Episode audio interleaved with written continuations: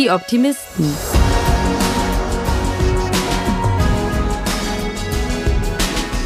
Der Podcast aus dem Eisele Verlag. Und damit herzlich willkommen zur sechsten Folge von Die Optimisten, dem Podcast aus dem Eisele Verlag. Mein Name ist Jette und in diesem Podcast spreche ich mit Menschen, die Bücher machen und die mit Leidenschaft und positiven Vibes bei der Sache sind. Nachdem wir jetzt schon mit einigen interessanten Menschen gesprochen haben, mit denen wir zusammenarbeiten, dachten wir, eigentlich müssen wir jetzt mal selber ran. Also habe ich mir Julia Eisele geschnappt, die Verlegerin des Eisele Verlags, und mit ihr über die Abläufe bei uns gesprochen. Wir haben unsere Begeisterung für unseren aktuellen Spitzentitel geteilt und festgestellt, dass die Arbeit im Verlag uns beiden die gleiche wichtige Erkenntnis gebracht hat. Für die Arbeit, aber auch fürs Leben. Welche das ist, das verraten wir gleich. Ebenso wie Julias größte Herausforderung als Verlegerin, warum Bücher immer teurer werden und an welche Themen wir uns bei der Auswahl der Manuskripte nicht herantrauen würden. Los geht's. Ja, Julia, heute bist du mal dran. Ja, wird ja auch Zeit. Genau, das dachte ich mir auch. Ähm, ich freue mich, dass du da bist in unserem Podcast und ähm, jetzt mit dir ein bisschen über die Verlagsgründung, über die Zeit, die letzten sechs Jahre zu sprechen und ähm, auch über unser Programm natürlich. Aber zuerst interessiert mich wie immer, was liest du gerade? Also im Moment lektoriere ich äh, zwei Manuskripte oder bin mit dem einen gerade fertig und stecke noch mitten im anderen. Und in der Zeit hänge ich eigentlich immer in diesem Manuskript und komme dann nicht so viel zum Lesen. Dann mache ich das in jeder freien Minute, damit ich drin bleibe und mich nicht so ablenken lasse. Aber auf meinem Nachttisch liegt und ich habe es auch angefangen. Ähm, ein Buch über politischen Aktivismus äh, von Knut Korzen. Ähm, mhm. Ist eigentlich ungewöhnlich. Ich lese fast nur Belletristik sonst, aber da habe ich jetzt mal eine Ausnahme gemacht. Wir werden auf jeden Fall gleich auch noch so ein bisschen über das Lektorieren und die Programmplanung an sich äh, sprechen. Aber vorher würde ich gerne so ein bisschen mit dir auf die letzten sechs Jahre oder über sechs Jahre sind es ja jetzt schon ähm, mhm. zurückblicken, also auf die Verlagsgründung und auf die Zeit danach. Mhm. Wie schaust du heute auf die Verlagsgründung zurück, jetzt wo du quasi weißt, was danach alles noch so kam? Also eigentlich sind es ja schon fast sieben. Ne? Ich habe im März 2016 bei Pieper gekündigt. Ah. Wahnsinn. Also erstmal ist die Zeit wahnsinnig schnell rumgegangen. Ähm, das ist jetzt gleich zu Beginn so eine sehr philosophische Frage. Wie schaue ich zurück? Äh, das klingt jetzt schon so, als wäre ich schon fast in Rente oder so. Nee, äh, ich, ähm, ja, es gibt natürlich schon also ein sehr starkes Vorher-Nachher-Gefühl, insofern als äh, sich mein Leben so, ähm, so ver verschönert hat, eigentlich seit der Gründung. Also erstmal ist das, glaube ich, eine der besten Entscheidungen, die ich in meinem Leben getroffen habe. Also ich habe es nicht bereut, im Gegenteil, sondern ich freue mich jeden Tag drüber. Und ich empfinde mein Leben als so, ähm, ja lebendiger seit der seit der Verlagsgründung und inspirierter und äh, aufregender, selbstbestimmter. Ja, und das ist äh, es ist so viel so viel äh, Schönheit in, ins Leben gekommen äh, seitdem. Genau. Da könnte ich natürlich jetzt noch weiter äh, ausholen, wie das alles war, aber das willst du jetzt vielleicht gar nicht alles wissen. Vielleicht aber auch schon. also ich finde, das klingt sehr schön, weil du jetzt gar nicht so von so einer beruflichen Ebene sprichst, sondern ja von auch einer sehr, also es klingt, als ob es ja, sehr, sehr großen Einfluss auf dein persönliches und auch auf dein Privatleben wahrscheinlich hat. Ja, und, total. Ähm, das stimmt. Das finde ich sehr interessant, dass du das viel stärker wahrnimmst als jetzt irgendwie als die, die, die, dieses, die fachliche, sachliche, ja, genau. Ähm, aktive Seite da. Das stimmt total, aber das ist natürlich auch so, wenn man so einen idealistischen Beruf hat, dass das Private und das Berufliche sich nicht mehr trennen lässt. Also ich, ähm, ich sehe das auch gar nicht als so was ähm, Getrenntes. So, also der, der Verlag ist halt auch ein großer Teil meines Lebens. Ich identifiziere mich sehr stark damit. Ja, aber wieso macht man ja? Also man, warum ändert man Dinge in seinem Leben? Ja, weil man ähm, sich auch für sein Leben davon einen positiven Effekt verspricht und und der ist halt total eingetreten. Und auf der beruflichen Ebene, was war so für dich die größte ähm, Veränderung ja auf dem Weg von der Lektorin zur Verlegerin? Hm, also äh, erstmal inhaltlich äh, ist es gar keine so große Veränderung. Aber auch da komme ich jetzt wieder auf das Emotionale sozusagen. Es ist einfach das, was sich natürlich äh, am stärksten verändert hat, ist die Tatsache, dass ich jetzt äh, Unternehmerin bin und dass ich, das ist der größte Unterschied für mich. Ähm, dass es einen großen Unterschied macht, ob du irgendwo angestellt bist oder ob du das unternehmerische Risiko selber trägst. Und äh, genau, das ist diese, diese grundsätzliche Änderung, die da passiert ist. Hattest du denn eine gute Vorstellung davon, was dich als Verlegerin äh, beziehungsweise dann auch als Unternehmerin erwartet? Oder gab es viele Dinge, die dich ähm, überrascht oder auch herausgefordert haben? Vieles, ähm, wie gesagt, ist gar nicht so anders ähm, zu vorher. Ich habe ja vorher auch Bücher gemacht, das mache ich jetzt auch. Und ich habe auch immer noch m, hm, tolle Helfer an der Seite. Also ein, im Verlag hat man einen eine Presseabteilung, die sich kümmert und eine Marketingabteilung und einen Vertrieb. Und das haben wir ja im Prinzip jetzt auch, nur dass das eben ausgelagert ist, dass wir den Vertrieb über Ulstein machen und unsere Pressearbeit über Politik und Partner und wir ein Grafikbüro haben, das unsere Umschläge macht. Also von der Seite kommt ja sehr viel Hilfe auch. Ne? Ist ja dann nicht so, dass man das alles ähm, alleine stemmen muss und dass sich das dann so sehr unterscheidet. Aber der große Unterschied ist natürlich, dass alle Fäden bei mir zusammenlaufen und ich mich um jedes einzelne Projekt und jeden einzelnen Vorgang auch persönlich kümmern muss. Klar, die Herstellung habe ich noch vergessen.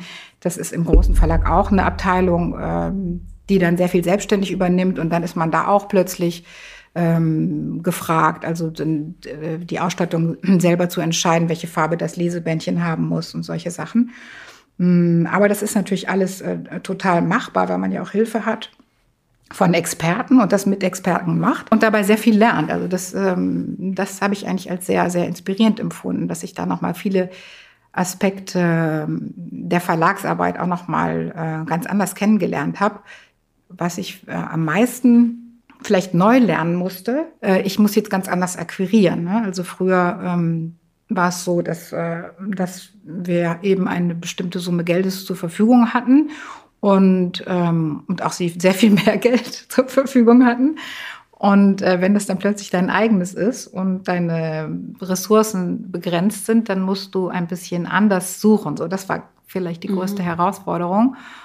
Und äh, aber auch das hat viel besser geklappt, als ich das äh, gedacht hätte. Jetzt hast du so ein bisschen erzählt, wie du mit dem Verlag äh, dich verändert hast in den letzten Jahren.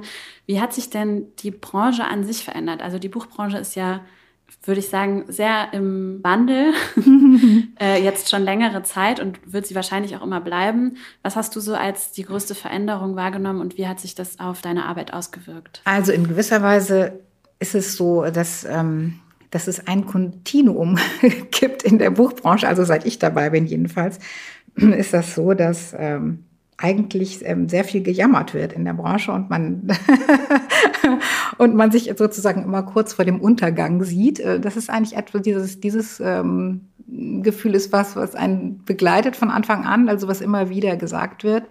Ähm, äh, faktisch ist es aber ja so, dass der Markt relativ stabil ist. Also äh, es gibt äh, vielleicht kleine Umsatzeinbußen so insgesamt, aber äh, gerade der deutsche Buchmarkt ist noch ein im internationalen Vergleich noch ein ziemlich gesunder. Insofern finde ich, hat sich da jetzt nicht so grundlegend so viel verändert, außer dass wir eben grundsätzlich in einer prekären Branche arbeiten, in der man, in der das Geldverdienen sehr schwierig ist und in der ähm, sozusagen das Überleben oder der Gedanke ans Überleben immer mit dazugehört. Und daran hat sich gar nicht so viel geändert.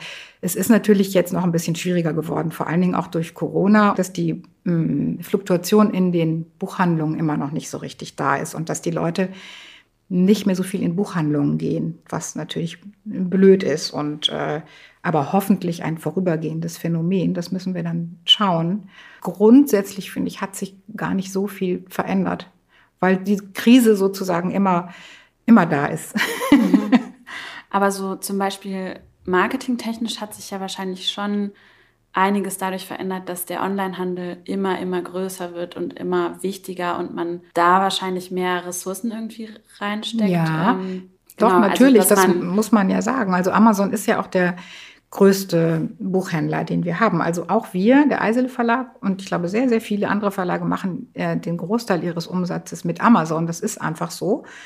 Ähm, da kommt man nicht drum rum. Ähm, und das ist natürlich etwas, was den stationären Buchhandel schwächt, äh, was blöd ist. Wir sind ein Verlag, der auch gerade im Sortimentsbuchhandel und auch, auch gerade im Indie-Buchhandel ähm, ziemlich beliebt sind und ähm, für uns ist der Sortimentsbuchhandel sehr wichtig, weil auch unsere Bücher davon leben, dass sie empfohlen werden, auch in Buchhandlungen. Insofern ist das natürlich etwas, was man mit Sorge betrachtet, ähm, diese, die, diese Online-Geschichte. Es gibt aber auch digitale Entwicklungen, die ich ganz positiv finde, wie zum Beispiel die Tatsache, dass wir jetzt über soziale Medien die Leser direkt erreichen. Ne? Und so klassischerweise muss man ähm, als Verlag immer erstmal über den Buchhändler gehen. Also wenn wir müssen erstmal den Buchhändler überzeugen. Der empfiehlt sie dann weiter an den Leser. Das war klassischerweise immer so. Und äh, jetzt haben wir aber auch die Möglichkeit als Verlag, den Leser direkt anzusprechen über Social Media. Und das weißt du ja, Jette, am besten, weil du dich darum kümmerst bei uns und das ja auch super machst. Und das, äh, ja, und das ist ja, ne, wie du weißt, auch ein durchaus ein großer Bestandteil äh, unserer Arbeit und unserer Konzentration. Also nicht zuletzt die Tatsache, dass wir jetzt hier sitzen und einen Podcast machen, mhm. ist auch etwas, ne, was sich geändert hat. Und was toll ist, dass, dass wir jetzt auf diese Weise unsere Leser da draußen erreichen können. Das finde ich eigentlich eine, eine gute Entwicklung. Ähm, auch was ähm, was die Blogger-Szene betrifft. Also die, ob das jetzt, selbst wenn es BookTok ist, also es ist, ich finde es immer gut, weil es ein bisschen was Authentischeres hat ähm, als in der klassischen Literaturkritik. Was würdest du sagen, ist dein größtes Learning aus den letzten Jahren? oh, war ja. Ich habe so viel gelernt ähm, im Großen und Ganzen. Ähm, habe ich gelernt, dass das Wichtigste ist, ähm, Dinge einfach zu tun und dass sie und dass sie sich dann ähm, dass es dann klappt. Also das war eigentlich die schönste Lernerfahrung. Also dieses Risiko ähm, einzugehen und zu sagen, wir machen das jetzt einfach, ich traue mich das jetzt einfach und dann zu schauen, dass sich alle Probleme oder Hindernisse, die sich in den Weg stellen, relativ leicht lösen lassen. Also das war eigentlich das, was mich am meisten überrascht hat, dass, dass sehr vieles ähm, so auf fast organische Weise so ähm, sich gefügt hat mhm. auf eine ähm, auf eine sehr viel leichtere Weise, als ich mir das vorgestellt habe. Und das ist als Lernerfahrung natürlich äh, was Tolles, weil man das aufs Leben übertragen kann und sich sagen kann, ähm, das Wichtigste ist, sich zu trauen. Und, äh, und der Rest kommt dann schon. Und dann, ja. äh, man lebt ja immer nur einen Tag nach dem anderen. Und äh, dann, dann taucht ein Problem auf und dann löst man das. Und das ist ein sehr gutes Gefühl, äh, wenn, wenn sich Probleme lösen lassen oder wenn etwas Schönes ähm, dabei rauskommt. Das ist lustig, dass du das sagst. Ich habe, als ich die Fragen mir überlegt habe, ähm, irgendwie wusste ich, dass du das sagst, dass man die Dinge einfach machen muss. Weil ich, ich bin ja jetzt anderthalb Jahre hier und mhm. ich habe, äh, das ist auch mein größtes Learning aus den anderthalb Jahren, seit ich hier bin. Weil ich finde, dass man das total merkt, dass also dass ich, dass ich gemerkt habe, das schneide ich jetzt auch wahrscheinlich raus, aber ich fand es einfach gerade witzig, äh, weil ich so gemerkt habe, dass ich am Anfang, als ich hier war, oft die Probleme gesehen habe und mhm. immer dachte, ja, aber wenn wir das machen, dann passiert das und das oder das geht nicht, weil bla bla bla. Mhm. Und ich äh, so irgendwie voll gemerkt habe, dass man es einfach machen muss und dann klappt es schon. Ja. Und das finde ich, äh, genau. äh, find ich lustig, dass du das jetzt auch genauso gesagt hast, ja. wie ich das gedacht habe. ich würde das nicht rausschneiden, das ist doch schön. Mich freut das total, weil ähm, du ja auch, also gerade du ja auch sehr viele äh, Probleme zu lösen hattest und auch welche, mhm. die, die ich äh, gar nicht lösen musste, weil, äh, weil ich sie dir aufs Auge gedrückt habe. Denn ich meine, du hast jetzt selbstständig äh, dich mit in, in die Social Media reingeschafft. Du hast da auch einen äh, großen Lernprozess gemacht und hast dich auch viele Sachen getraut. Alleine die Tatsache, diesen Podcast zu machen, mhm. also Chapeau, äh, das muss man sich auch erstmal trauen. Und, ja. ähm, und auch da hast du vielleicht jetzt die Erfahrung gemacht, äh, man macht's einfach und dann klappt's schon irgendwie. Ja. Ähm, genau. Ja, und wenn es nicht klappt, ist es auch nicht meistens so Ganz schlimm. genau. Und das ist genau. Und wenn es nicht klappt, ist es auch gut. Und es gibt auch immer Sachen, die schief gehen. Und ich glaube, von dem Gedanken sollte man sich auch verabschieden. Also diesem, das ist ja auch so was typisch Deutsches, ne? zu denken, es muss alles klappen, es muss alles perfekt sein und um Gottes Willen, wenn das schief geht. Und das war natürlich auch ein Gedanke, den ich hatte, also vor der Gründung alleine. Mhm. Also das hat mich vielleicht am meisten beschäftigt, diese Selbstanmaßung zu sagen, so, äh, ja, jetzt kommt die Eisele und sagt dem gründeten Verlag. Und dann habe ich gedacht, na, die werden sich an den Kopf fassen. Und, und dann hatte ich eigentlich, ich hatte weniger Angst sozusagen vor der Tatsache, dass das schief gehen kann, als vielmehr vor dem Gedanken, was andere dann sagen. Und mhm. sagen, aha, aha, da ist sie jetzt gescheitert. Hätte natürlich passieren können, aber philosophisch betrachtet muss man das Risiko eingehen, Fehler zu machen, denn sonst würde man ja immer nur da stehen bleiben, wo man ist. Das würde Stagnation bedeuten. Und wenn man sich das mal klar macht und sich vielleicht auch sagt, ähm, Fehler machen ist normal, scheitern, wir scheitern jeden Tag mit vielen Dingen, das ist das Leben, das gehört dazu und ähm, wichtig ist, äh, aus seinen Fehlern zu lernen und weiterzumachen und es dann besser zu machen. Wie Elke gesagt hat, äh, wie war das noch? Leben heißt scheitern. Wie scheitern, hat Elke gesagt? immer scheitern, wieder scheitern. Besser scheitern. Besser scheitern. Besser scheitern. ganz genau, ganz genau. Ja. Okay, ja, sehr schön. Ich ähm, würde gleich gerne noch mit dir ein bisschen über die Programmarbeit sprechen und ein bisschen weg von diesen äh, ganz äh, großen philosophischen Themen. Themen. Aber vorher habe ich noch meine kleinen Entweder-Oder-Fragen für dich. Ah ja. Los geht's mit lange oder kurze Bücher? Kurze Bücher. Nachteule oder früher Vogel? Nachteule. Unterwegs oder zu Hause lesen? Zu Hause lesen. Belletristik oder Sachbuch? Belletristik. Literatur oder Unterhaltung? Beides. Humorvoll oder ernsthaft? Auch beides. du machst es dir aber einfach. nee, dann nehme ich humorvoll. Italienische oder französische Literatur? Das ist gemein. äh, das ist gemein. Äh, das ist echt gemein. ähm, weiß ich nicht. also ich bin froh, dass wir beides machen können. Mhm. Ähm, und äh, ich sag mal so, auf dem italienischen Markt kenne ich mich ein bisschen besser aus. Äh, und beim Französischen lerne ich immer mehr dazu. Und wir haben jetzt, ja, ich glaube, wir haben zwei italienische Autoren und zwei französische bis jetzt. Das können auch ruhig noch mehr werden. Und Tür auf oder Tür zu? Tür auf. Hier in unserem Büro sind die Türen übrigens auch immer auf. Mhm. Kommen wir mal ein bisschen zur Programmarbeit. Also ich habe ja auch ähm, auf Instagram den Fragesticker gehabt und da kamen tatsächlich ähm, sehr viele Fragen zur Programmarbeit und auch zur Herstellung. Da würde ich jetzt mal ein bisschen drauf eingehen. Ähm, ich glaube, immer noch haben viele nicht so eine gute Vorstellung davon, wie es eigentlich abläuft von dem Dokument auf dem PC des Autors äh, zu einem fertigen Buch. Und ich dachte, vielleicht könntest du einmal ähm, anhand eines unserer Bücher so ein bisschen diesen Weg erklären. Und ich dachte, vielleicht nehmen wir da durch das große Feuer, das ist unser Spitzentitel im Frühjahr jetzt von Alice Wynn.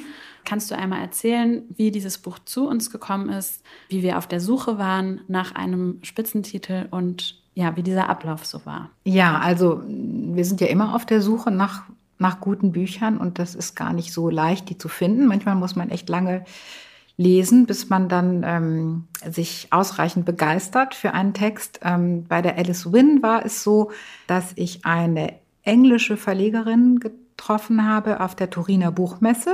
Also die Alice Wynn ist eine englische Autorin, die aber in den USA lebt und diese Rechte kamen über eine amerikanische Agentur.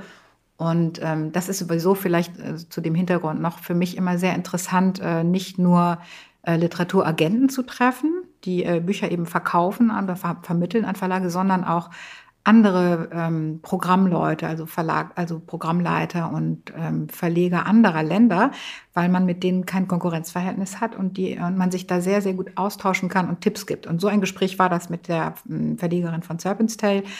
Da haben wir uns unterhalten darüber, was wir machen. Und dann hat sie mir eben erzählt, dass sie die Alice Wynn akquiriert hat für den englischen Markt. Und daraufhin habe ich das Manuskript bestellt. Wir lesen ja auch äh, alle, ne? du, ähm, du, ja auch und die Leonie ähm, auch. Und das war ein Buch, das die Leonie Weiß ähm, zuerst gelesen hat und dann immer berichtet hat. Also häufig führen wir so Gespräche wie, ah, ich habe jetzt die Alice Wynn angefangen und ja, ich finde das echt ganz gut. Also so fast überraschend. Mhm. Ich finde das, und dann später, also ich bin jetzt so halb durch, ich finde es immer noch gut. so war das. Und dann sagte Leonie irgendwann, also ich habe es jetzt durch und ich finde es super. Und ähm, das ist was, was wir, was bei uns nicht so oft passiert. Ja. Ne? Also meistens ist es eher so, dass man sagt, hm, ja, ich finde es ganz gut. Also ich habe es gerne gelesen, aber ich glaube, hm. Und äh, ja, und in diesem Fall war es tatsächlich so, dass die Leonie das als erste gelesen hat.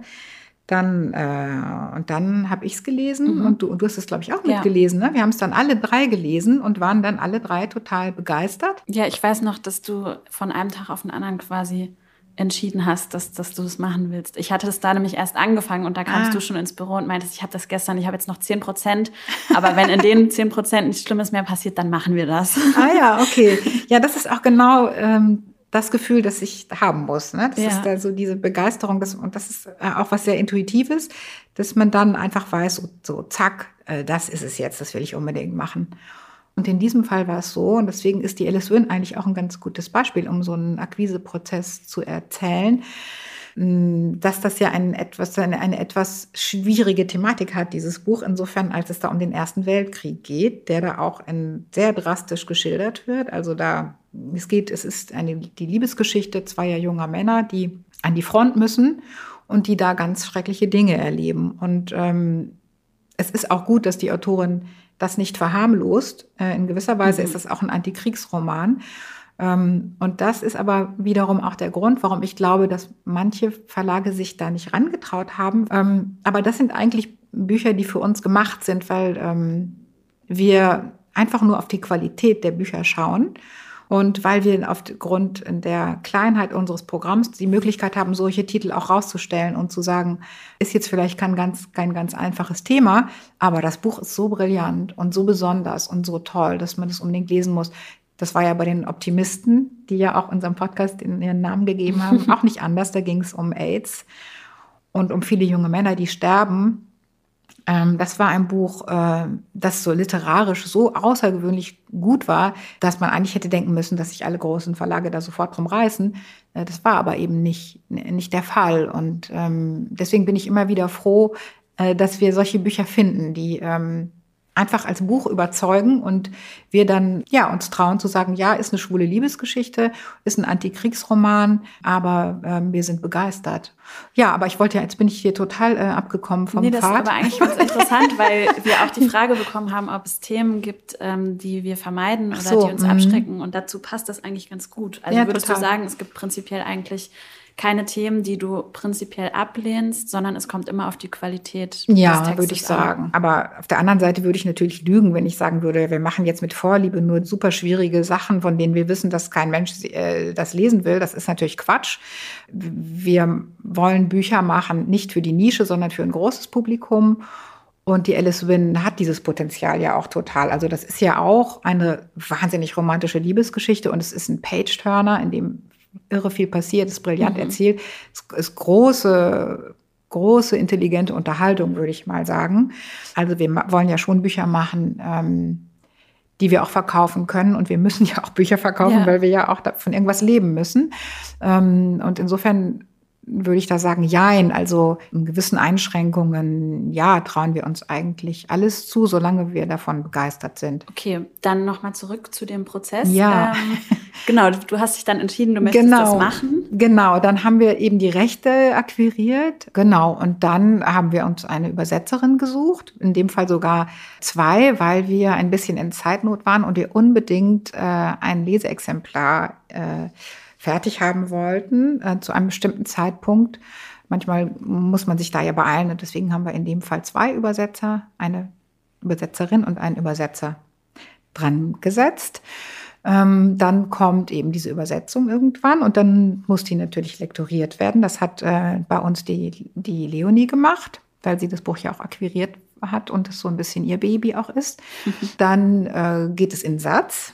Dann kommt es ein paar Tage später gesetzt wieder zurück, dann wird es Korrektur gelesen und dann äh, suchen wir die Ausstattung aus. Das, das, ist auch was, was, was ich früher nicht gemacht habe als mhm. angestellte Lektorin und dass wir aber jetzt auch immer, das machen wir ja auch dann oft zu dritt, dass wir uns hinsetzen. Wir haben hier so Muster ähm, von äh, Einbandpapieren, also wie das, ähm, wie das Buch eingebunden werden soll. Natürlich müssen, ach so, wir müssen, ich habe noch was vergessen, das muss ja auch noch, wir brauchen ja noch ein Cover. Wir, wir mhm. briefen also unsere äh, unsere Grafiker und, ähm, und wir müssen den deutschen Titel finden. Das ist auch manchmal schmerzhaft. Das war jetzt mhm. auch, hat auch ziemlich Fall, lange gedauert. Ja. Im Original heißt das Buch In Memoriam.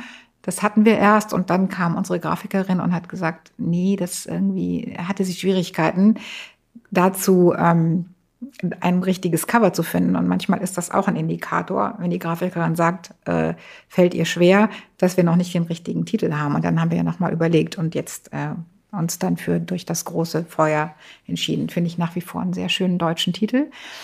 Und dann wird äh, gedruckt. Okay, dann haben tatsächlich äh, wir auch einige Fragen zur Herstellung und ähm, zur Auflagenplanung und so bekommen. Mhm. Ähm, ich glaube, das interessiert auch einige, wie man da wirtschaftlich rangeht, ähm, zum Beispiel an so eine Auflagenplanung und auch, was für einen Wert wir auf unsere Papierqualität legen. Also das ist eigentlich, ähm, ich sage da immer Glaskugel.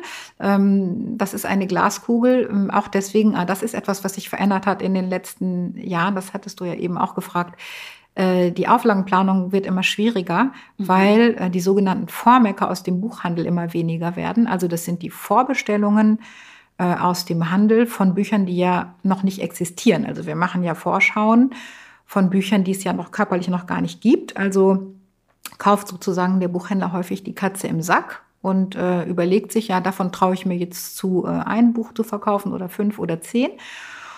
Und leider äh, traut sich der Buchhändler immer weniger zu oder ist immer vorsichtiger, ähm, was das betrifft. Also sinken kontinuierlich diese Vormerkerzahlen. Und mit anderen Worten, die werden immer weniger aussagekräftig. Also wir haben zwar dann eine bestimmte Vormerkerzahl, aber die ist meistens eher gering. Es sei denn, man hat dann so einen Bestseller im Programm wie eine Elke Heidenreich, das geht dann.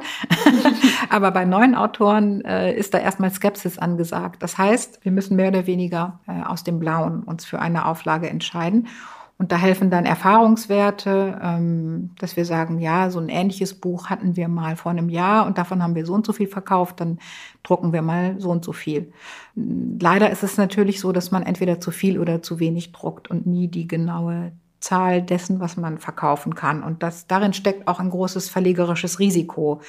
Äh, dass man, man kann sich ruinieren, auch gerade als kleiner Verlag, sehr schnell dadurch, dass man zu viel druckt, aber auch dadurch, dass man zu wenig druckt zum Beispiel und dann kleine Auflagen nachdrucken muss, was bedeutet, dass eine kleine Auflage einen sehr hohen Pro-Stück-Preis mhm. bedeutet und das kann einem dann die Kalkulation kaputt hauen, sodass man dann vielleicht nochmal 2000 Bücher verkauft, aber an denen gar, gar kein Geld mehr verdient. Mhm.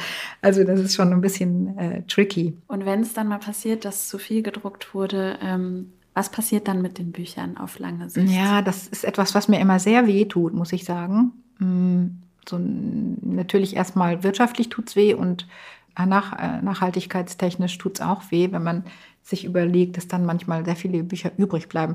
Also die werden, ähm, leider ist es so, dass, also wenn man eine Hardcover-Ausgabe zum Beispiel macht und dann ein bis anderthalb Jahre später das Taschenbuch dazu kommt, dass man dann von dem Hardcover so gut wie nichts mehr verkauft.